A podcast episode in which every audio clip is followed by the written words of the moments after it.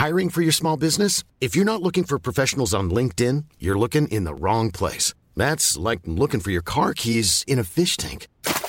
LinkedIn helps you hire professionals you can't find anywhere else, even those who aren't actively searching for a new job but might be open to the perfect role. In a given month, over 70% of LinkedIn users don't even visit other leading job sites. So start looking in the right place. With LinkedIn, you can hire professionals like a professional. Post your free job on linkedin.com slash people today.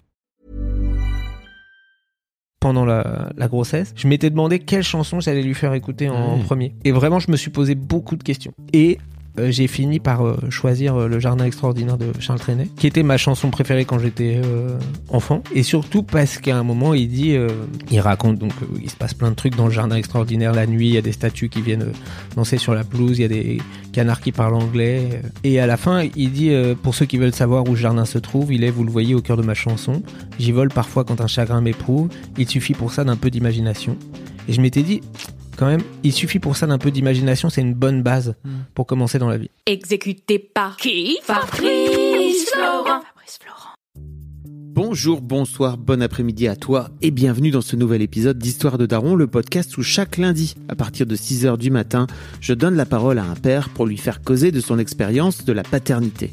Je suis Fabrice Florent, dans la vie je produis des podcasts d'interviews et de discussions et je crée des contenus. Si tu aimes cet épisode, va donc écouter la bande-annonce pour en découvrir plus sur moi et mes autres contenus. N'oublie pas de t'abonner sur ton appli de podcast préféré, de mettre un cool commentaire et 5 étoiles au podcast sur Apple Podcast par exemple et également sur Spotify et de partager cet épisode autour de toi s'il t'a plu. C'est le meilleur moyen de m'aider si tu aimes mon travail.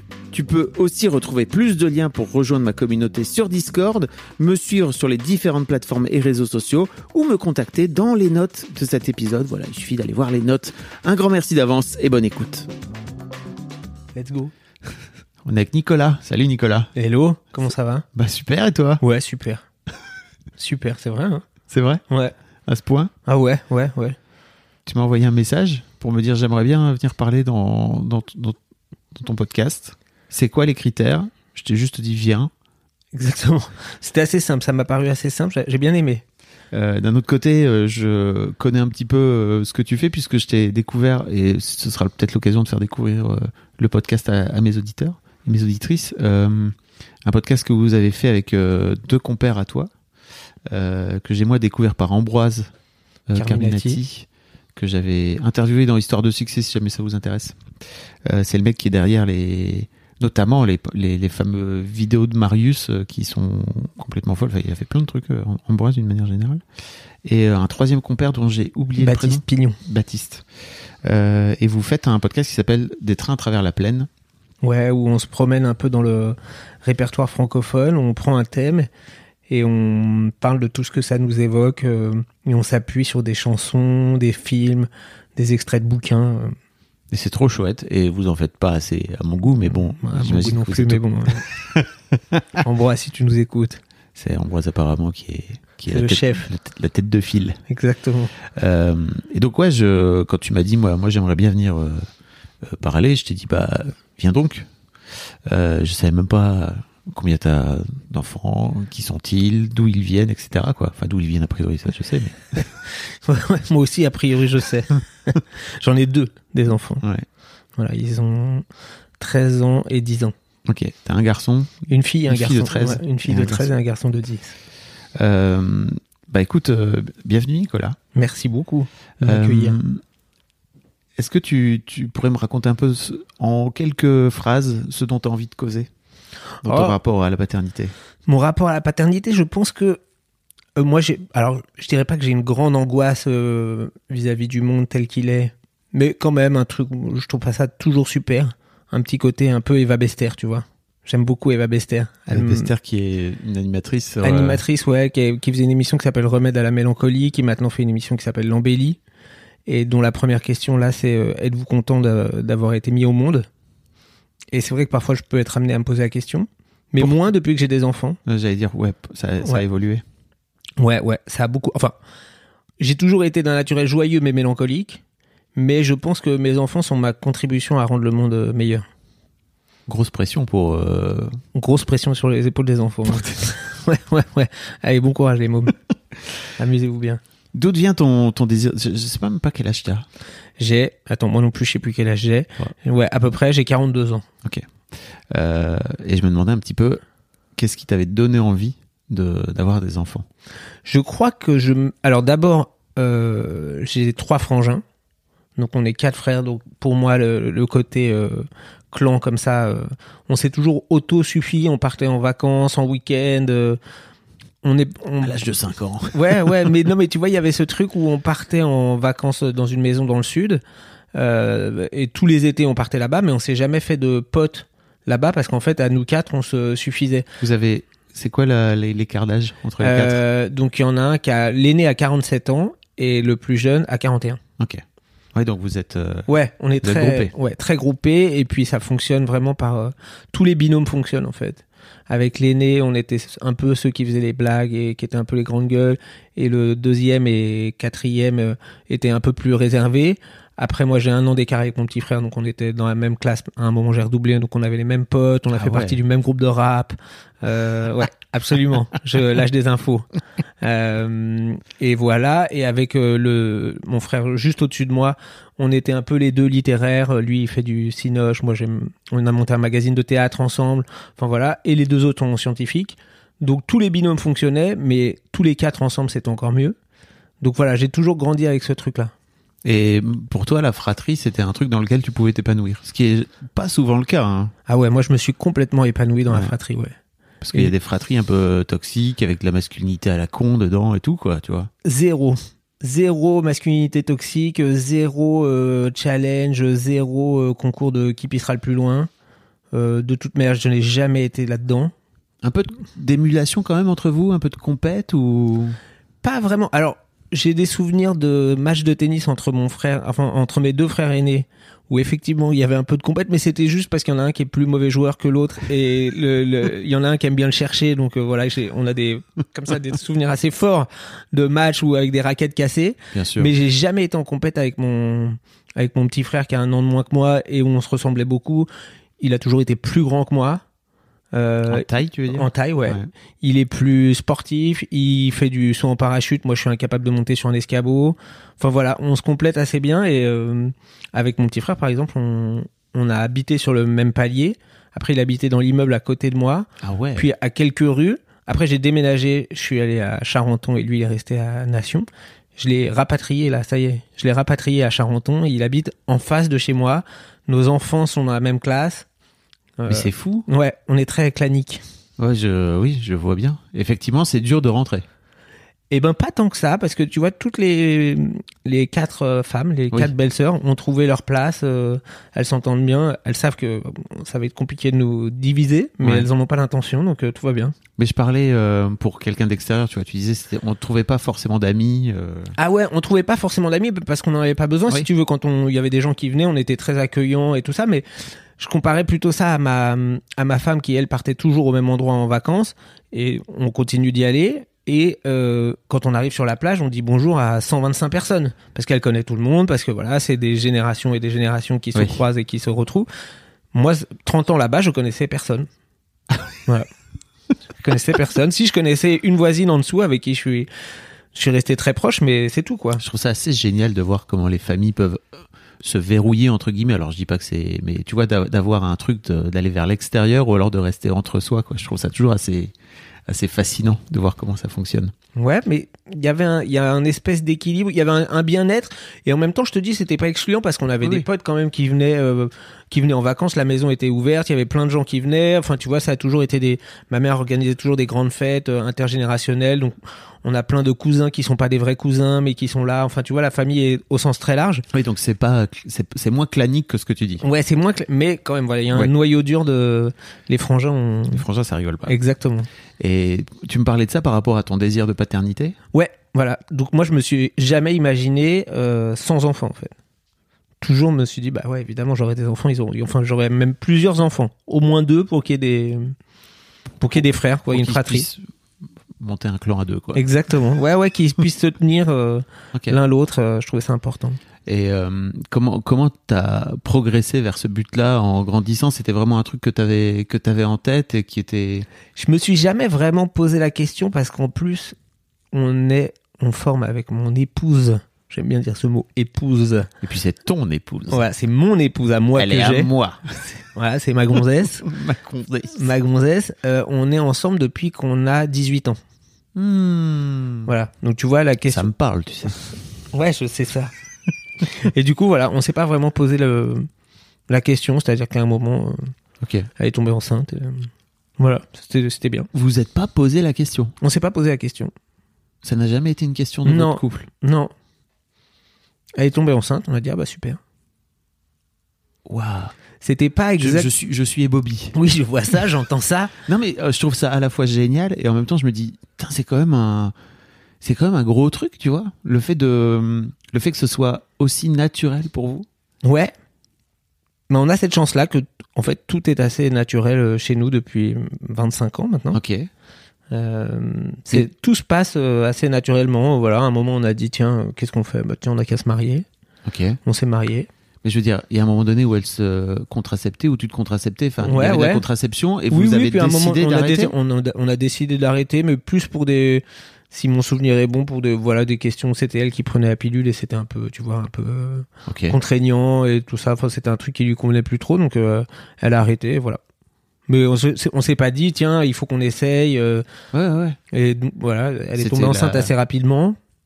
Euh, c'était pas exactement le bon moment, je crois, parce qu'elle devait commencer à un, Un job. ouais, ou un ça. boulot ou quelque chose comme ça. Donc, il me semble comme ça qu'on s'est dit, tiens, c'est pas. Oh. Allez. voilà. Tout simplement. Mais comment dire, dans ta tête aussi, tu vois, c'est- trop intéressant vraiment. Et je, mais je me dis juste, dans ta tête, tu t'es jamais dit, ok, la, la, la- enfin, pour, pour moi, il y, a- il y a une question vraiment folle de, c'est naturel de faire des enfants avec cette, avec cette femme et ça fait partie du truc, quoi. Ah ouais, ouais. Ok. Ouais, ouais, ouais. Mais t'avais, t'avais un désir quand même? Ah, j'avais un désir Oui. d'enfant, mais pas un truc euh, de me dire il me faut un enfant tout de suite. Oui. Tu vois, je- j'avais euh, j'avais 29 ans, je crois, quelque chose comme ça. Donc tu vois, enfin, il y avait pas un truc euh, pressant. euh, euh, C'est arrivé, et par contre, c'était pareil. La, la paternité était complètement euh, naturelle tout de suite. Waouh, ok. Comment s'est passée cette grossesse pour toi? Pour moi, pour ma femme, c'était autre chose, mais pour mais, moi, euh, euh, je te rappelle ouais. qu'on est dans l'histoire de Daron. hein. ouais, ouais, c'est vrai. non, euh, pour moi, euh, bah, très bien. Ouais, j'ai pas de. Enfin, je si, si, parce que j'ai, euh, il y a eu des, des histoires de rétention d'eau et tout ça, donc c'était un peu euh, compliqué pour elle, donc c'était un peu lourd euh, physiquement. Mais à côté de ça, moi j'attendais ça avec euh, plaisir. Je sais juste qu'on a déménagé juste avant d'apprendre que ma femme était enceinte et je m'étais dit ah cool, je vais avoir un bureau. Et que finalement, comme on a appris qu'elle était enceinte, bah, j'avais plus de bureau. voilà, c'est tout. Le bureau est passé à la trappe. Voilà, exactement. Le bureau Mais- est passé à la trappe. Et tu disais, tu disais que c'était pas simple pour elle, Ouais, ça n'a pas été simple euh, physiquement. Oui. Pas, euh, moralement et pas tout. moralement, je crois pas. Ah, euh, et puis surtout, de toute manière, dès que notre fille est arrivée, euh, ok, c'est cool. Ça va être cool. Comment s'est passé l'accouchement pour toi?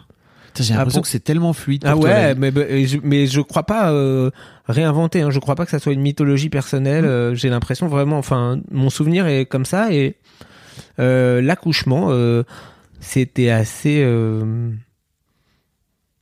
assez, ouais, ouais, assez facile aussi. Enfin, ça a duré longtemps. La journée a duré, enfin, le travail a duré longtemps, euh, près de 12 heures. Donc euh, voilà, mais je me rappelle juste euh, avoir envoyé un texto à ma mère et regretter tout de suite parce que je me dis ah elle va venir à l'hôpital, elle va attendre toute la journée derrière la porte, ça va être long. Euh, C'est pas un conseil qu'on peut donner. voilà non D'une manière générale. ne voilà c'était en plus c'était genre pas les débuts de Facebook mais tu vois c'était en en 2009 donc ça faisait pas très longtemps. Donc on avait tendance à mettre beaucoup de trucs. Ah oui. on maîtrisait pas donc je crois que on a dû mettre ma femme a dû mettre un statut et tout donc on commençait à avoir plein de messages de ah qu'est-ce que où t'en es qu'est-ce que tu fais non non non ça c'était un peu ça c'était un peu l'angoisse. Voilà. Mais après moi j'attendais j'étais assez euh, assez serein. Et après non j'ai juste le souvenir qu'effectivement on a eu du temps à avoir une euh, avoir une chambre Ouais. donc euh, ma femme est restée euh, quelques douzaines d'heures euh, assise sur le, la table d'accouchement que c'était pas très confortable après la naissance Ah oui, ok. voilà ouais ouais après la naissance Non, mais tu vas trop vite. Moi, je veux ah parler pardon de la naissance. ouais ouais Mais tu te souviens de ça en tout cas? Ouais, je me souviens de ça. Je me souviens de mais parce que j'ai une photo où je où j'ai ma fille dans les bras et je dors Oui. Comme ça, je m'endors à moitié, on a l'impression qu'elle va tomber parce que la On a photo est tous prise comme plus ça. ou moins cette photo-là.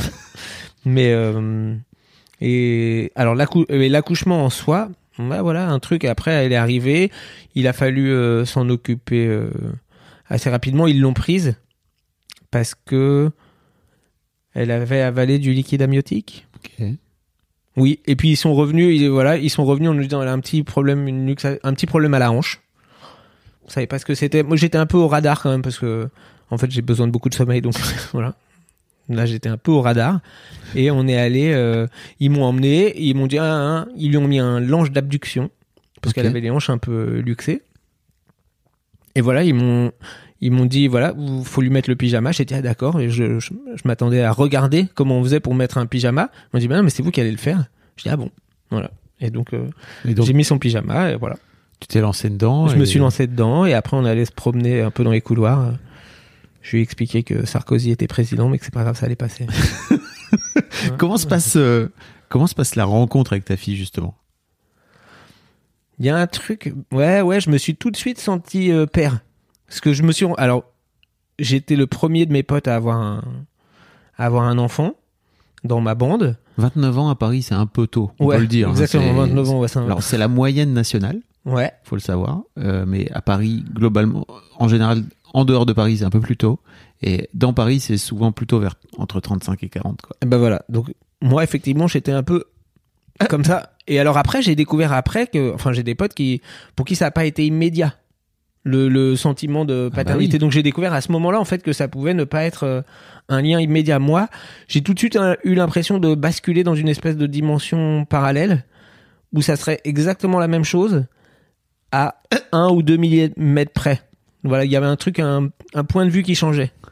Mais de pas grand chose, c'est la même vie qu'avant, mais euh, avec aussi, et alors ça, j'exagère parce que j'avais une pote euh, pour le du magazine pour lequel je bossais qui avait eu son premier enfant un mois avant moi et qui m'avait dit tu vas voir c'est assez ouf, tu ressens immédiatement un amour infini et une boule d'angoisse. Et j'ai dit ah oui, ça je vois. Je me suis tout de suite dit ah waouh, dans quoi je l'ai foutu? À ce point? Bah, il y a un truc de se dire, oh, elle va être triste, il va y avoir des histoires d'amour qui vont mal se finir, elle va risque d'être malheureuse parfois, et en même temps c'est tellement chouette, elle va découvrir euh, Rabbi Jacob et Georges Brassens, c'est cool, voilà, tout ce truc. Où... Et en même temps, il y a Sarkozy qui est président. Voilà. Hey, I'm Ryan Reynolds. Recently, I asked Mint Mobile's legal team if big wireless companies are allowed to raise prices due to inflation. They said yes. And then when I asked if raising prices technically violates those onerous two year contracts, they said, What the f are you talking about, you insane Hollywood ass? F- So to recap, we're cutting the price of Mint Unlimited from $30 a month to just $15 a month. Give it a try at mintmobile.com slash switch. $45 upfront for three months plus taxes and fees. Promo rate for new customers for limited time. Unlimited more than 40 gigabytes per month. Slows. Full terms at mintmobile.com. I'm Sandra, and I'm just the professional your small business was looking for. But you didn't hire me because you didn't use LinkedIn jobs. LinkedIn has professionals you can't find anywhere else, including those who aren't actively looking for a new job but might be open to the perfect role, like me. In a given month, over 70% of LinkedIn users don't visit other leading job sites. So if you're not looking on LinkedIn, you'll miss out on great candidates like Sandra. Start hiring professionals like a professional. Post your free job on linkedin.com/people slash people today. Ah, horrible. non, le truc auquel j'avais pensé quand même, très en amont, pendant la, la grossesse, je m'étais demandé quelle chanson j'allais lui faire écouter en Ouais. premier. Et vraiment, je me suis posé beaucoup de questions. Et euh, j'ai fini par euh, choisir euh, Le Jardin extraordinaire de Charles Trenet, qui était ma chanson préférée quand j'étais enfant. Et surtout parce qu'à un moment, il dit... il raconte donc il se passe plein de trucs dans le jardin extraordinaire la nuit, il y a des statues qui viennent danser sur la pelouse, il y a des canards qui parlent anglais. Et à la fin, il dit euh, pour ceux qui veulent savoir où le jardin se trouve, il est, vous le voyez, au cœur de ma chanson. J'y vole parfois quand un chagrin m'éprouve. Il suffit pour ça d'un peu d'imagination. Et je m'étais dit, quand même, il suffit pour ça d'un peu d'imagination, c'est une bonne base pour commencer dans la vie. Donc j'ai attendu d'être rentré à la maison, j'ai pas mis de de chansons dans la voiture, de rien du tout. J'ai Ah oui. attendu pour que ça soit la première chanson qu'elle écoute euh, en arrivant à la maison. Et tu lui faisais pas écouter euh, in utero, tu sais, parce qu'on on dit souvent. Moi, c'était une des réflexions que j'avais, tu vois, pendant la grossesse. C'était qu'est-ce que j'ai envie de lui faire écouter euh, avant même qu'elle qu'elle arrive au monde, quoi. Alors, j'ai- j'ai dé- j'ai considéré qu'avant, je pouvais lui faire écouter ce que je voulais. Ouais. Et donc, j'ai dû lui chanter l'intégrale de Brassens, euh, ce qui agaçait beaucoup ma femme, évidemment. Tu chantais, ouais. Ouais, je lui chantais, ouais. Après, je lui ai chanté beaucoup de chansons à ma fille. Pour l'endormir et tout, elle, elle avait besoin que je reste à côté d'elle et que je lui chante des chansons. Donc, on négociait le soir. euh, combien? Trois chansons? Non, deux. Non, trois, plus euh, machin. Mais tu veux dire que tu négociais avec ta femme pour que tu. Non, je négociais avec ma fille. Ah, euh, plus, plus ouais, tard, un quand peu plus tard, grande. ouais, quand elle était un peu plus grande. Ok, ok. Ah oui, donc tu, oui, elle voulait plus de chansons possibles. Elle voulait plus de chansons possibles. Bon, voilà, et elle choisissait les chansons en fonction de la, la durée des chansons. Ah ouais. Ouais. Non, non, mais tu t'es mis dans une panade sans, sans le Non, savoir. j'adorais ça. j'adorais ça. Maintenant, je peux plus. Elle veut plus. Et... Ah, elle a 13 ans. Ouais, elle a 13 ans. On va y J'essaye venir. parfois. On va y venir. Ouais. Euh, très bien. J'ai l'impression que c'est tellement fluide pour toi. Hyper fluide. Non, mais c'est très naturel chez moi. Vraiment, c'est un truc. Il y a Y a- rien qui coince. Non, il y a beaucoup de gens pour qui. euh, parfois, je vois bien même euh, les histoires d'aller au parc ou les trucs Mhm. comme ça qui disent Ah, c'est chiant, faut ça. Je vois pas le problème, moi. Je peux- je- ils sont au parc. Si j'ai pas envie de jouer avec eux, je, peux- je peux bouquiner ou machin. Et pendant qu'ils sont en train de jouer, je peux pas. le- je suis dehors. Il y a, il y a pire comme truc. Alors je vois bien le côté, euh, c'est un peu drôle de raconter comme ça. ouais, J'aime pas aller au parc et tout, c'est chiant, c'est la prison et tout machin. Mhm. J'ai jamais eu ça. Ok. Tu parlais tout à l'heure de, de mélancolie. Oui. Euh, comment t'as la sensation que dans ta paternité, et après on va parler de ton deuxième, euh, cette, euh, cette mélancolie a, a, pris, a pris de la place et comment tu fais pour, euh, pour la gérer, peut-être la transmettre aussi à tes enfants, quoi? Alors je l'ai transmise, mais j'ai l'impression bien malgré moi à ma fille, qui parfois a des petits trucs de de mélancolie. Mais ça se concrétise comment? Elle, a 13 ans. hein, ouais, elle a euh, 13 ans. Elle est dans un âge un peu. Ouais. Oh, ouais, très gentiment. Mais J'ai- en fait, euh, c'est là où moi je me rends compte que vraiment, je crois qu'entre 13 et 14, il y a, 13 c'est vraiment l'âge pivot, tu vois, où 14 ans ça y est, t'es ado, euh, et 12 ans t'es encore un bébé, et 13 ans c'est vraiment, j'ai la sensation la vraiment sensation l'âge de bascule, ouais. pivot, quoi. Déjà en plus c'est nul comme chiffre 13, quoi, tu vois. c'est pas. C'est pas quoi en faire. Non, c'est pas. Mais alors, ouais, comment ça se concrétise chez elle? Bah, il y a des petits trucs. Parfois, je la, je la vois qui est un peu moins maintenant, mais quand elle était un peu, quand elle était un- quand elle était petite, il y avait parfois un petit truc de tristesse comme ça qui passait ou de, c'est déjà fi- c'est déjà bientôt fini. Tu vois, le- le- les vacances, c'est déjà bientôt fini. Je lui profite là, maintenant. Ouais. hein. T'imagines pas comment ça sera euh, après. Ou quand on a dû déménager, donc euh, c'était il y a il y a trois ans, ouais, il y a eu un truc de. Mais j'ai pas envie de partir de là où j'ai là où j'ai grandi. Moi, je veux rester dans mon quartier, je veux rester avec mes trucs, euh, je veux rester avec mes potes, je veux rester. Et c'est un truc qui t'anime toi pour le coup Oui, complètement. Et- oui. Ouais, ouais, ouais, complètement, J'ai grand- vraiment, moi, j'ai grandi. Je suis, j'ai déménagé. Enfin, la première fois, j'ai déménagé de dans le même pâté de maison, si tu veux. Donc, j'ai grandi de pendant 40 ans. Je suis resté au même endroit. Et après, je me suis exilé. Non, mais je, je parlais de la mélancolie en tant oui, que telle. oui, oui, mais c'est, vraiment, ça fait toi partie de la mélancolie de, de se dire, j'ai pas envie de bouger, j'ai pas envie que les choses bougent, j'ai pas envie que, d'être, euh, que les choses s'en aillent, quoi. J'ai pas envie. Parlons de ton fils. Mon fils. C'est pareil, j'imagine. C'est pour toi, c'est hop, ça y est, on va faire un petit deuxième, c'est parti. Alors, Euh, on va faire un petit deuxième, sauf qu'il est arrivé dans des conditions un peu plus euh, particulières parce que ma mère était malade. Euh, et que du coup, bah, tu vois, avec mes.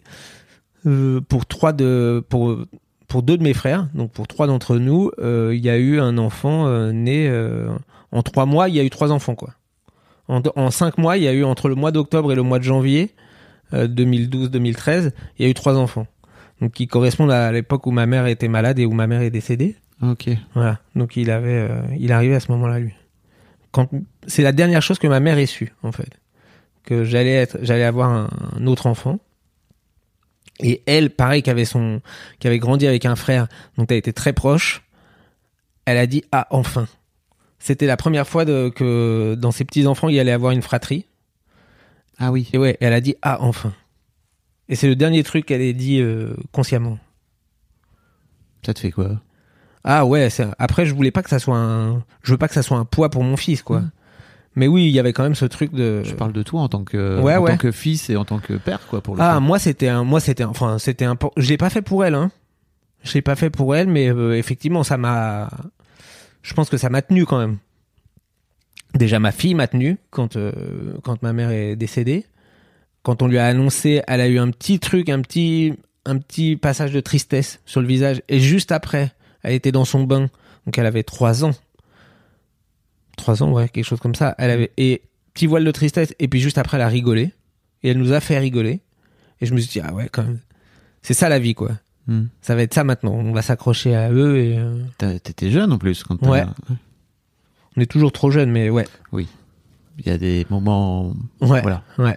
Ouais. Je, je pars du principe que quand tes parents ont pas connu tes enfants, tu vois, si t'en as, c'est Ouais. un poil trop jeune. Quoi. Exactement. Ok. Euh, Donc il est arrivé dans ce dans ce contexte. dans ce contexte-là, mon fils, et ça s'est fait. Alors là, c'était vraiment, c'était ma ma femme qui voulait elle un deuxième euh, là à ce moment-là, qui a dit euh, si si, ça serait bien qu'ils aient un qui qui qui soit deux et tout ça. Donc on était d'accord là-dessus. Après moi, j'avais un peu l'esprit un peu ailleurs, mais j'ai dit oui oui, t'as raison. Et voilà, il arrivé vite aussi. Ok. Et pareil, la rencontre avec ton, ton fiston, ça se passe comment? Bah la rencontre avec mon fiston, j'étais un peu dans le deuil, donc c'était j'étais un mode un- un peu plus euh, automatique. Hmm. Il y avait un truc les premiers mois, je pense que c'était un truc un peu automatique. Puis professionnellement, c'était pas le bon moment pour moi parce que justement, moi j'avais plus de boulot, ma femme aussi était entre deux boulots, donc c'était un peu une période un peu compliquée. Mais il est arrivé en même temps que ma nièce euh, de mon frère qui habite euh, qui habitait juste à côté de chez moi. Ouais. Euh, donc voilà, ils étaient on- ils étaient déjà beaucoup ensemble. Ouais, donc vous êtes en train de recréer un clan finalement de cousins, quoi. Ouais, absolument. On recrée. Et voilà. Et mon fils. Non, bah mon fils, ouais, il, il a trouvé sa place aussi tout de suite. euh, Gros dormeur, gros dormeur. Donc euh, il y avait un truc où je le promenais beaucoup parce qu'il avait besoin beaucoup de dormir. Il Donc a je le promenais il a beaucoup. fait ses nuits rapidement. Ah oui, il est à trois semaines. Ah oui. Ouais. Désolé. euh, c'est toujours, dur. Ouais, je le dis pas trop parce que je Oui. sais que Ça crée des, ça crée des ça crée des jalousies. Pardon. Voilà, j'ai l'impression d'être un peu prétentieux quand je dis ça.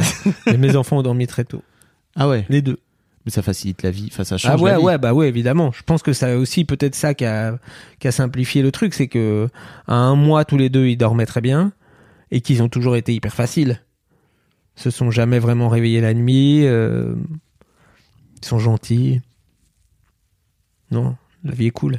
Arrête Nicolas de Ouais, nous ouais. vendre. En fait, Pardon. non, non, mais c'est, ne dis pas pardon, mais c'est juste, c'est marrant de voir à quel point j'ai l'impression que tout est fluide pour toi et j'imagine aussi pour ta femme, tu vois, euh, avec la, avec la parentalité. Et en fait, euh, tu vois, quand ta pote te dit, euh, tu vas voir, c'est la vie qui change à un ou deux millimètres, euh, bah, alors mon expérience n'est pas celle-ci, tu Ouais. vois. Euh, et l'expérience de plein de darons que j'ai interviewés, de daronnes, euh, c'est un, il y en a plein pour qui c'est, euh, ok, renversement de table. Ouais, on- ouais, je on- sais bien. On met tout à zéro et on commence, quoi. Tu vois, le fait qu'elle euh, et que toi t'aies cette sensation-là aussi, tu vas te dire, bah c'est la même vie, mais en fait un ou deux millimètres à côté. Je suis là, Un ou deux millimètres à côté et en mieux, en plus. ouais. Ouais, Enfin- ouais, moi j'ai l'impression, il m'apporte, ça m'apporte énormément de, de bonheur d'abord. Mais vraiment, il y a un truc de, quand tu dis ça m'apporte du bonheur, t'as un peu Oui, c'est ça. C'est euh, on- Mais, ouais, peu- en fait, c'est une source de, c'est une source de, de, de joie et de, enfin, de les voir se marrer, de les voir, euh, euh, chantonner un truc, euh, de, de les voir reconnaître euh, Brassens quand il passe à la radio. Je me dis, ah yeah, j'ai réussi un truc. euh. de les entendre chantonner euh, de- de- les, les Beatles, je me dis, yeah, allez, c'est bon là, j'ai gagné. Puis de les voir grandir et d'avoir leur propre personnalité et tout ça. Enfin, ouais, ouais, je me, je me sens bien avec eux, quoi. c'est quoi la chanson que t'as fait écouter à ton fils en Prums Alors, du coup, après, parce que j'ai pas mal de neveux, de tout ça, donc il fallait trouver. Et lui, je lui ai fait écouter euh, Quand on n'a que l'amour. Ok. Et c'est, je pense que ça joue parce que c'est un grand sentimental. Il y a besoin beaucoup de, d'affection, d'être rassuré. Il est très, il vient se lever comme ça. Il est toujours, encore maintenant, il a 10 ans et il reste un peu comme ça. Il sait se, il sait trouver sa bonne place, son truc comme ça pour, euh, je peux encore le couvrir et le manger. ouais. C'est trop bien. T'appréhendes le moment où ça va s'arrêter? J'appréhende un peu le moment où ça va s'arrêter et en même temps, comme je le vis un peu en avance avec, euh, avec ma fille qui du coup grandit, En fait, je te disais tout à l'heure, ça me manque parfois de pas lui chanter de chansons, mais en même temps, je trouve qu'elle grandit bien et je suis content du rapport que j'ai avec elle euh, maintenant. On peut discuter, elle me raconte des trucs, elle est intelligente, elle veut comprendre des trucs. Je me dis, ouais, c'est bien réussi. Autant le reste, je sais pas, autant les enfants pour l'instant, c'est une bonne réussite. Pas, pas de mélancolie de ta part. De... Non, j'ai une, mélan- j'ai une mélancolie un peu anticipative où je me dis oh la vache, l'année prochaine elle rentre en troisième dans un, un, oh, dans cinq ans, six ans le bac, le machin, elle va grandir et qu'est-ce que je vais faire? Et ils étaient où, ils sont ils sont passés où, mais pas concrètement. Ok. Ok, ok. Je vois exactement. Ouais, ça te parle? Ouais, ça me parle pas mal. Mais euh, tu vois, par exemple, moi, l'un des trucs qui m'a qui m'a fait vraiment basculer dans une forme de mélancolie. J'ai pas, je suis pas très mélancolique, tu vois, pas très nostalgique et tout. Mais euh, il y a eu toute une période où j'allais euh, à la piscine le samedi matin et, en fait mes filles m'accompagnaient quand elles avaient pas la flemme. Pas très souvent, mais ça m'est arrivé. Et en fait, il y avait des, il y a eu un matin là où elles étaient avec moi et il y avait un cours de bébé nageur. Et en fait, euh, avec ma avec ma femme à l'époque, on est séparés aujourd'hui, mais tous les samedis matins, on allait faire les bébés nageurs et c'était trop cool parce qu'il y a un vrai côté de peau contre peau. euh, tu leur apprends à, à- à sauter dans la flotte, à pas avoir peur de, de l'eau, etc. Et, euh, et en fait, tu vois, j'avais mes deux grandes euh, zozos là, tu vois, qui qui font 1m60 chacune et tout. Et je me disais, putain, mais en fait, ça me manque. Et aujourd'hui, c'est plus possible. Enfin, tu vois, il y a vraiment un truc qui a changé. Et, et c'est. Enfin, je sais pas, il y a eu, j'ai eu un vrai élan de mélancolie de. En fait, ça, c'est un truc que je vivrai plus jamais, quoi, tu Ouais, vois, avec elle. Mais ça, je vois. Ah ouais, alors moi, c'est pas un truc. C'est marrant parce que c'est. J'étais. Je te disais oui, pareil, jusqu'au moment où t'as dit avec elle. C'est-à-dire que moi, j'ai le, le truc de me dire, Oh, j'aurai plus jamais de bébé. Mm. Mais pas eux, ils seront plus jamais bébés. Tu vois Ah oui, ce que oui, je veux dire Oui, oui. J'aurai plus jamais de bébé, j'aurai plus jamais ce truc de me dire, Oh, c'est trop bien, mais Oui, alors je suis d'accord avec toi. Plus- parce que eux, de je, bébé. eux, je les trouve super euh, comme ils sont maintenant et j'adore les voir Oui. évoluer et tout ça. Mais il y a effectivement ce truc de me dire, ah, je verrai plus. euh, Pour le je les- coup. voilà, je les verrai plus grandir comme ça, les, les petits trucs, les petits âges, les petits machins, les premiers dessins, les premiers. Ah. Oh, je- J'attends d'être grand-parent maintenant. C'est vrai? Non, mais pas tout de suite, mais je me dis, ouais, ça va être cool quand je vais être grand-père. Je ah, ça va être chouette. Faudra quand même que je m'arrange pour pas trop travailler à ce moment-là pour bien pouvoir m'occuper de mes petits-enfants. Ah, tu te projettes déjà là-dedans? Oh, je me dis, ouais, bah, mais parce que j'adore les, les petits, petits enfants, quoi. J'ai envie de manger comme ça. Ok. ah, c'est marrant. C'est, je, je crois que c'est la première fois que j'ai un, j'ai un père qui me raconte, euh, qui me raconte qu'il se projette déjà, tu vois. Bah, ouais, ouais, mais peut-être parce que, hum, Parce que t'es tellement face à des, à des prises de tête, tu vois, à l'adolescence, etc., que t'es plutôt dans euh, faire en sorte de. Mais j'ai de la chance, peut-être, mais j'ai pas encore de prise de tête. Trop bien.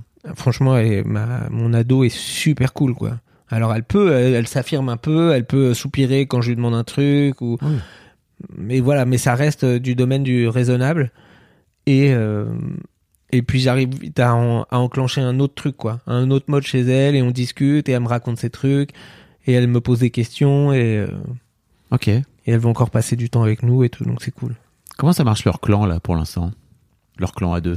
Leur clan à deux, bah, ça va très bien. Ils se chamaillent un peu parce que je pense qu'elle veut être très. hum, Elle, a toujours été comme ça. Elle a toujours été un peu maman. Donc euh, elle aime bien euh, que les choses soient bien faites et puis surtout elle veut nous plaire donc elle aime bien que les choses soient faites comme nous Ouais. on veut et comme lui il s'en fout complètement. Elle a tendance à lui dire non Georges fais pas ça. Non écoute et lui ça l'énerve. Donc il se chamaille un peu là-dessus mais euh, T'as appelé ton fils Georges? ah j'ai appelé mon fils Georges pour Brassens bien sûr. Évidemment. Je l'avais. Ouais, ouais. Et j'ai appelé mon chien, enfin le chien de mon fils, Ringo. Pour avoir Georges et Ringo. Ça, il nous manque plus que Paul et John. Voilà. Mais bien sûr, j'ai appelé mon fils Georges. Ma femme euh, proposait d'autres prénoms. Je disais, ouais, ouais, non. Georges, Georges. Voilà. J'ai obtenu gain de cause. Et ta fille s'appelle comment? Norma. Ok. Voilà. Non, pas de. Je cherchais une, euh, Non. Cherchais une ref euh, musicale, mais Non. il n'y a pas. Non. Pourquoi autant, pourquoi autant de musique dans ta vie? Oh, alors là, euh, je sais pas, j'en écoute depuis que je suis tout petit. Les, les voyages en voiture avec mes, avec mes parents, on choisissait si on allait dans la voiture de mon père ou de ma mère en fonction de la musique qu'on voulait Ah écouter. Et euh, Parce ouais, que vous partez, oui, forcément, vous on partiez à deux voitures. Mais oui, on partait à deux voitures à la, Avec à la campagne, dans la maison de mes grands-parents qui était à une heure de chez nous, donc on partait tous les week-ends dans cette grande maison avec le. On avait construit le terrain de foot au fond du jardin, donc euh, voilà, on arrivait là-bas, hop, on allait se traîner dans la gadoue. Euh, et ouais, ouais, beaucoup, beaucoup, beaucoup, beaucoup de musique de vieux Et que t'as que j'ai gardé, ouais. que t'as récupéré aujourd'hui? Ouais, ouais, Ok. j'ai gardé ça. Barbara, Traînait. Qui est, qui, f- qui font partie de, on parlait tout à l'heure du podcast, euh, Ah bah oui, ouais, régulièrement, ouais. qui font partie de- des rêves que vous, que vous sortez. C'est vrai Ouais. que, mais c'est un truc qui vous rassemble tous les trois, là? Ouais, J'ai un peu l'impression. hein. Ah ouais, carrément, carrément. Avec Ambroise, on s'est rencontrés comme ça. En fait, on travaillait pour. euh, on était tous les deux auteurs pour euh, une émission de télé. Et Ambroise a toujours des t-shirts avec des citations. Parce que je ne le savais pas à l'époque. Et il avait un t-shirt avec euh, écrit euh, Des amis inséparables qui se sont séparés. Ok. Et je suis allé le voir, je lui ai dit Mais tu sais que c'est dans une chanson de Vincent Delerme, mais qui est pas sur. euh, qui est sur aucun album, qui est une chanson qu'il a faite en concert. Il me dit Mais ouais, ouais, je sais. Et voilà, on est devenus potes comme ça. Donc beaucoup de chansons françaises. Beaucoup, énormément de chansons françaises et les Beatles. voilà, c'est tout. Le reste, faut pas m'en parler. Et Ah beaucoup- pas vrai. Et beaucoup de chansons à texte aussi. Ah ouais, beaucoup de textes, ouais. Ok. Beaucoup de, ouais. Bah ouais, ouais, beaucoup de textes, beaucoup de, de jolis, de mélancolie dans les chansons, de trucs Mm. comme ça, ouais. Comment tu t'arrives à gérer euh, tout à l'heure, juste avant qu'on démarre, euh, tu disais que tu avais été journaliste d'abord et que Ouais. euh, aujourd'hui t'écris plutôt de la fiction. Ouais. Et tu disais que c'était dur pour toi le, le métier de journaliste parce que c'est trop confronté au réel, quoi. Ouais, trop de réel. Trop de. Parce que ma dernière expérience. Alors, autant j'ai fait du journalisme euh, culture. Bon, là, ça allait. Oui. La confrontation au réel était pas trop compliquée, même si parfois j'ai vu des pièces un peu difficiles. Euh, autant le dernier média pour lequel j'ai travaillé, qui était un média super qui s'appelait Monkey, où on décryptait l'actualité en trois minutes. Euh, enfin, on donnait les clés, on prenait un aspect de l'actualité, on donnait les clés autour de ça pour que les gens puissent comprendre après euh, l'actualité. Mais tous les jours, on se confrontait quand même à un truc de et c'est des enculés. Donc il y a ça, il y a ça, et euh, parce qu'en fait euh, les autres euh, c'est l'enculé. J'ai dit oh, pénible, pas fait pour ça moi. Donc je préfère écrire des histoires d'amour même si elles se finissent pas bien, Mm. même s'il y a un peu de mélancolie, je préfère des- écrire des trucs un peu plus doux. Comment tu appréhendes la confrontation euh, du réel euh, de tes enfants?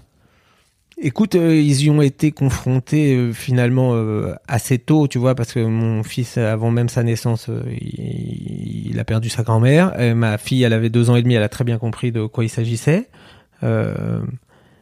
Et puis, Mais ça, c'est la mort finalement, tu vois. Ouais. C'est- pas. oh bah, ça fait partie du réel quand même. Hein Mais ça fait partie de la vie. oui, Ce que je veux dire, c'est que, en fait, dans un monde idéal où tout irait bien, où tout irait bien, ouais, ouais. c'est-à-dire vraiment dans, dans un monde idéal où tout irait bien pour toi, dans, par Ouais. rapport à tes valeurs, etc. Plutôt de gauche, si j'ai compris.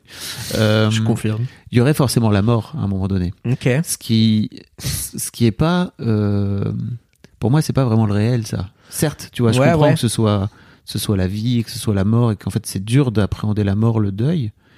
Euh, mais tu vois, c'est pas la même chose que, ok, Sarkozy est président, quoi. Ce qui, Non, Ce qui est le non, premier je, me, je me demande ce qui est, ce qui est le pire quand même. Entre la mort et Sarkozy. Hmm. Difficile de choisir. non mais tu Euh, vois ce que je veux dire. Ta fille, oui, elle a oui. 13 ans, c'est Ouais. une jeune, c'est une fille. euh, qui vit dans un monde, euh, dans une société euh, patriarcale. euh, Carrément. Moi, je vois exactement, j'ai deux filles aussi, ce qu'elles se prennent dans la tronche sans même l'avoir jamais demandé, tu vois. Ouais. Ça fait partie d'une vraie confrontation au réel, ça, pour moi. tu Oui, vois. oui, t'as raison, t'as raison. Euh, et même euh, plein de d'autres petits détails de, de rupture amoureuse ou de trucs comme ça. Là, je pense à ça parce qu'elle en a vécu une il y a pas très longtemps. pipou. ouais.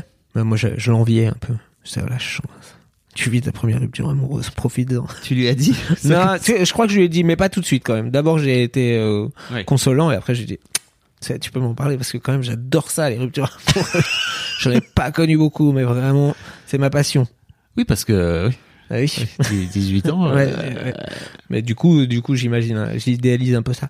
Et, et non, et ben, je me, j'essaye de les confronter à la réalité, mais en, leur disant, enfin, je sais qu'on a, j'ai souvent eu ce débat avec la sœur de, de ma femme qui disait, euh, il faut que ta fille, elle s'endurcisse un peu, il faut qu'elle soit, et je disais, non, moi, je préfère qu'elle soit gentille et bienveillante, et je suis sûr qu'elle s'en sortira comme ça. même si euh, elle est un peu, elle pouvait être un peu naïve ou ou voilà comme ça un peu candide.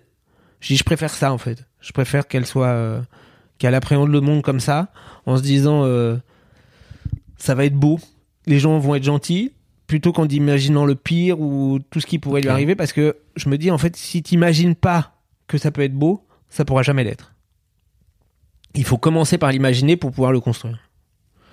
Mon fils est plus, voilà, il, il- il- il a beaucoup d'angoisse et de trucs comme ça. Donc lui, j'essaie de l'apaiser en lui, en lui disant que tout va bien se passer et que surtout, euh, voilà, bah il y a un clan autour de lui, euh, Le clan. qui, voilà, qui va le, qui va le protéger. Il y a une, une bulle de, de bienveillance et de, C'est quoi les angoisses de ton fils à tendresse. 10 ans?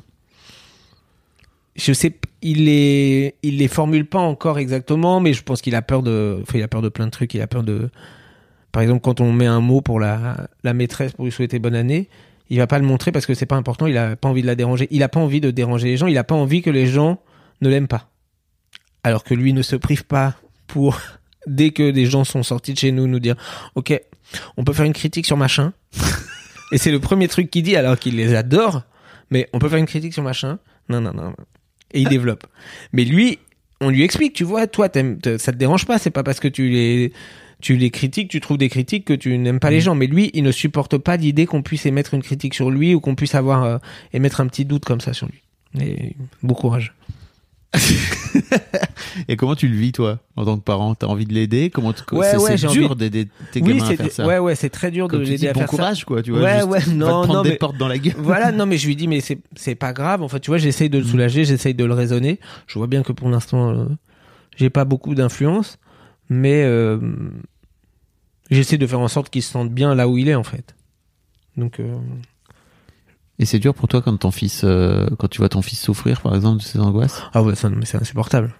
Je peux pas les voir. euh, Je peux pas les voir souffrir, ouais. Ça me. Sauf une rupture amoureuse. Je trouve ça chouette quand même. Ouais, ça quand même. Je me dis, ah. Pourquoi tu fantasmes la rupture comme ça? Bah non, mais il y a un truc où tu vis intensément les choses, où t'as l'impression que vraiment c'est la fin du monde, que tu vas mourir, que Oh, comment je vais faire et tout. Et après tu t'aperçois que c'est pas vrai en fait. Après tu t'aperçois que tu survis. Donc c'est la première fois quand même que quand tu ressens ça, c'est la peut-être la seule fois de ta vie où tu vas vraiment avoir ce sentiment-là. Après tu te dis non, en fait, euh, on s'en remet, on oublie. C'est décevant. Ça se passe bien avec ta femme? Ouais. Vous êtes en train de préparer votre future rupture amoureuse et toi tu te dis, ok, Allez, ouais, faut Ça que je me se- prépare. ça va être Ça super va parce être que là super. vraiment ça Ah, fait Vraiment, je vais en chier. hein. combien de temps bien. 25 ans. Ouais, ouais, allez, allez.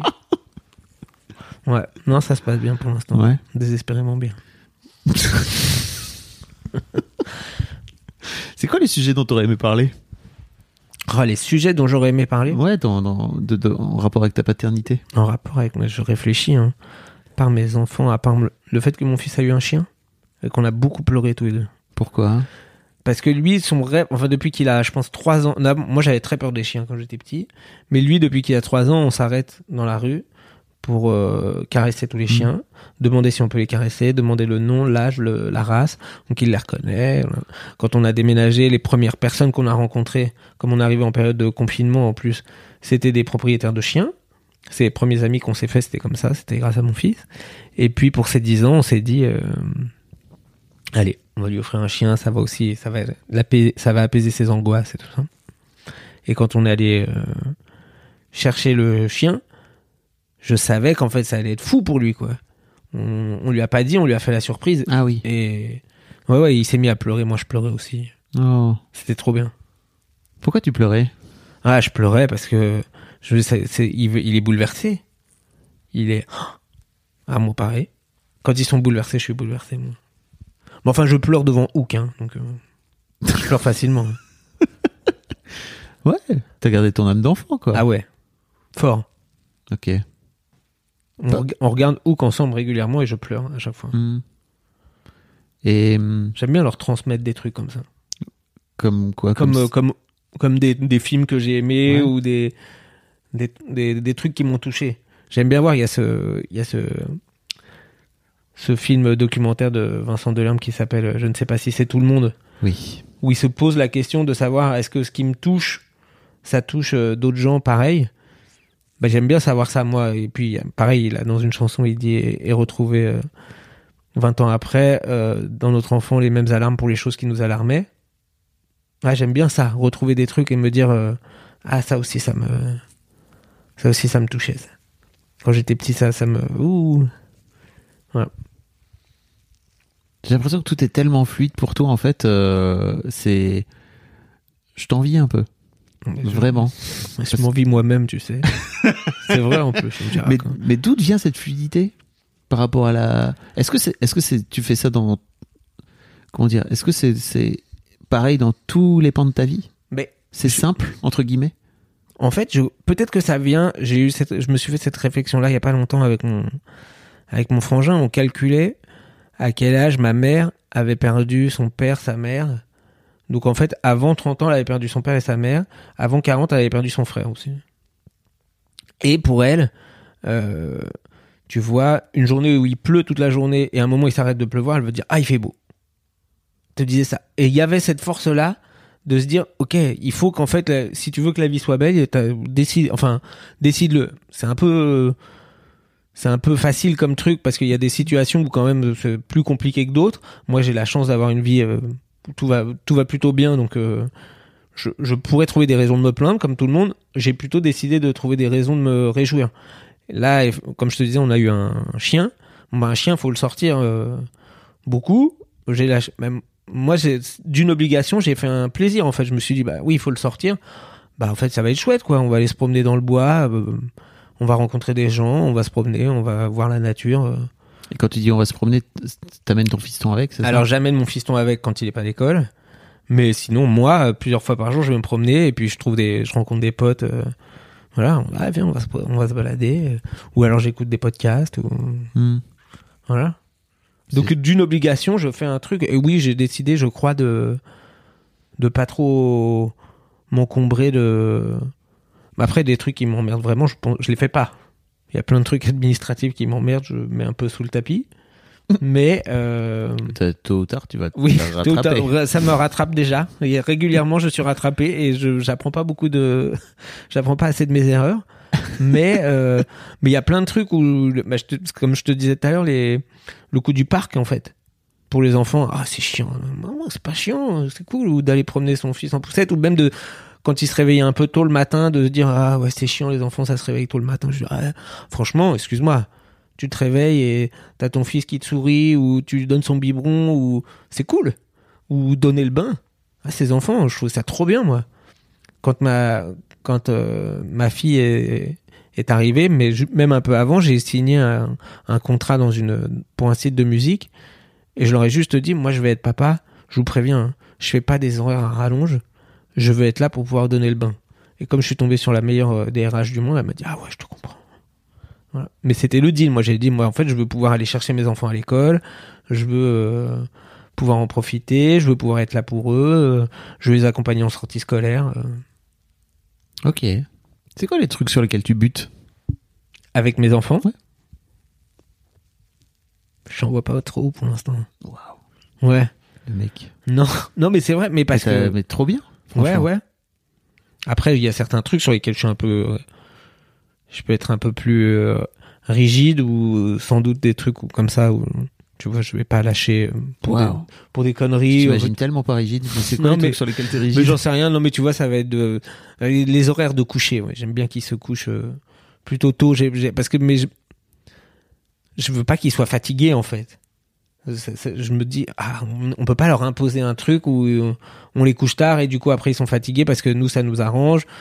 Alors maintenant c'est inversé, c'est-à-dire que eux ils demandent, enfin surtout mon ma fille, j'ai abandonné. Elle a besoin de très peu de sommeil. C'est pas ma fille. Mais mon fils qui a besoin de beaucoup de sommeil, il veut pas se coucher, tu vois, il comprend pas pourquoi sa sœur va se coucher après lui et tout ça. Et moi, je sais qu'en fait, lui, il a besoin de, de bien dormir pour être en forme le lendemain et tout ça. Donc, ça, je peux être un peu, un peu rigide sur les, horaires de coucher. C'est dur hein, de gérer euh, la différence d'âge entre, entre des enfants, Ouais, oui, oui, oui, parce qu'il y a des trucs où, surtout entre le premier et le deuxième. Oui, bah Ah oui, oui. oui, forcément, il y a un truc de, ils comprennent pas pourquoi. Et ma fille, parfois, ne peut pas, euh, ne comprend pas pourquoi son frère a le droit de faire des trucs qu'elle-même n'avait pas le droit de faire à cet âge-là. Ah, elle est, elle est là-dedans. Elle est dans. Un peu, mais pas vraiment. Ils sont Ouais. pas vraiment. Mais ça peut arriver, tu vois, qu'elle puisse me dire, bah, je comprends pas. Il est. euh. Je dis, mais oui, mais bon, ça y est, nous, on a vécu des trucs. Tu sais, euh, toi, ta tétine, quand elle, elle tombait par terre, on, on la passait euh, pendant deux heures à l'eau bouillante. Lui, on, on l'essuyait sur le jean, quoi. Il y a un truc comme ça. Ah Oui, oui, c'est pas très grave. Allez, va. Ouais, t'es, euh, deuxième enfant, t'es moins, t'es moins regardant sur certains trucs. Et lui, mais lui, il mais bon, ça y est, il nous dit, ah, ça va, j'ai compris, c'est parce qu'elle est plus grande, ok. Et il part dans sa chambre Oh là là. en claquant la porte. 10 ans. Ouais, 10 ans.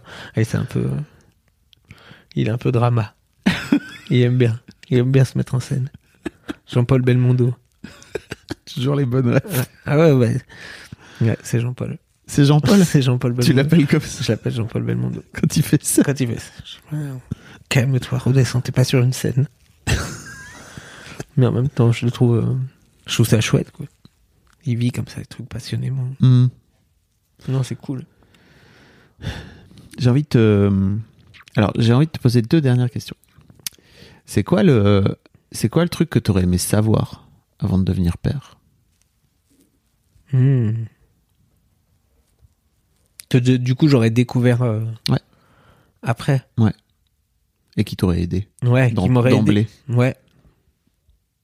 Je peux répondre euh, rien parce que j'ai adoré tout découvrir en fait. Ok. J'ai j'ai aimé la surprise de découvrir, de d'être entouré de de gens qui bah, qui pouvaient me donner des conseils. Mais le meilleur conseil qu'on m'a donné, je pense, c'était ma ma pédiatre qui était, j'avais la chance, qui était aussi, qui s'est aussi occupée de moi. Non, ça Ouais, c'est génial. Parce que c'était une amie de ma mère. Donc elle s'est occupée de mes enfants et elle nous avait, on lui demandait, tu vois, parfois, mais alors à quel âge euh, il faut le mettre euh, dans sa chambre, à quel âge, tout ça. Elle a dit, en fait, c'est ton, c'est ton enfant, tu sauras. Et ça, c'est très déculpabilisant en fait, de se dire, Ah, on fait, euh, on fait comme on peut. Déjà, c'est un truc euh, dans la vie euh, qui est pas mal, pas que pour les parents, on fait comme on peut. Et ouais, ça m'a beaucoup, ça m'a beaucoup aidé à me dire, ok, pour elle, ça sera, pour ma fille, ça sera comme ça, pour mon fils, c'est un peu différent, parce que eux ne sont pas les mêmes, parce que moi, je suis plus exactement le même que ce que j'étais à l'époque. Donc, non, il y a rien que j'aurais voulu qu'on me dise ou avant ou pour me prévenir ou un truc comme ça. Il y a ce truc euh, sur euh, sur l'accouchement beaucoup pour les, femmes entre elles qui se disent euh, on te dit pas la vérité sur l'accouchement et tout ça. Moi, je jusqu'ici, j'ai tout aimé. Vraiment, j'ai aucun, il y a aucun truc où je me suis dit, oh ça c'était chiant. Même euh, les couches, Hmm. Changer les couches, moi, pas de problème, on change des couches. Qu'est-ce que je te dis, il faut le faire. Ouais. On change des couches. Oui, au milieu de la nuit, on change des couches. Oui, on nettoie du vomi. Oui, on. C'est- pour prendre soin? Ouais, c'est pour prendre soin. C'est. euh, Il y a un truc où tu. Même les couches, parfois, c'était des, c'est des moments de partage, quoi. Des... Où ils sourient, où ils se marrent, où ils te, ils te pissent dessus quand tu les. Voilà.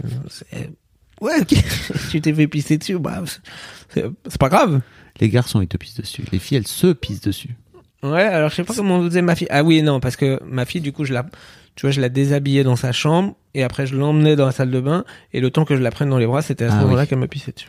Ce qui est d'ailleurs très intéressant de se rendre compte à quel point les filles se pissent dessus quand tu leur changes et les garçons te pissent dessus. Ouais, tu vois. exactement. Très patriarcal. Euh, pff, je sais pas où je vais. Euh, écoute, euh, merci. La dernière question que je Ah voulais oui, te je vais poser. te dire, il y avait une dernière question. Tu m'en as promis deux, j'en ai eu qu'une. T'inquiète, j'ai pas oublié. Euh, imagine, tes enfants écoutent ce podcast dans 10 ans.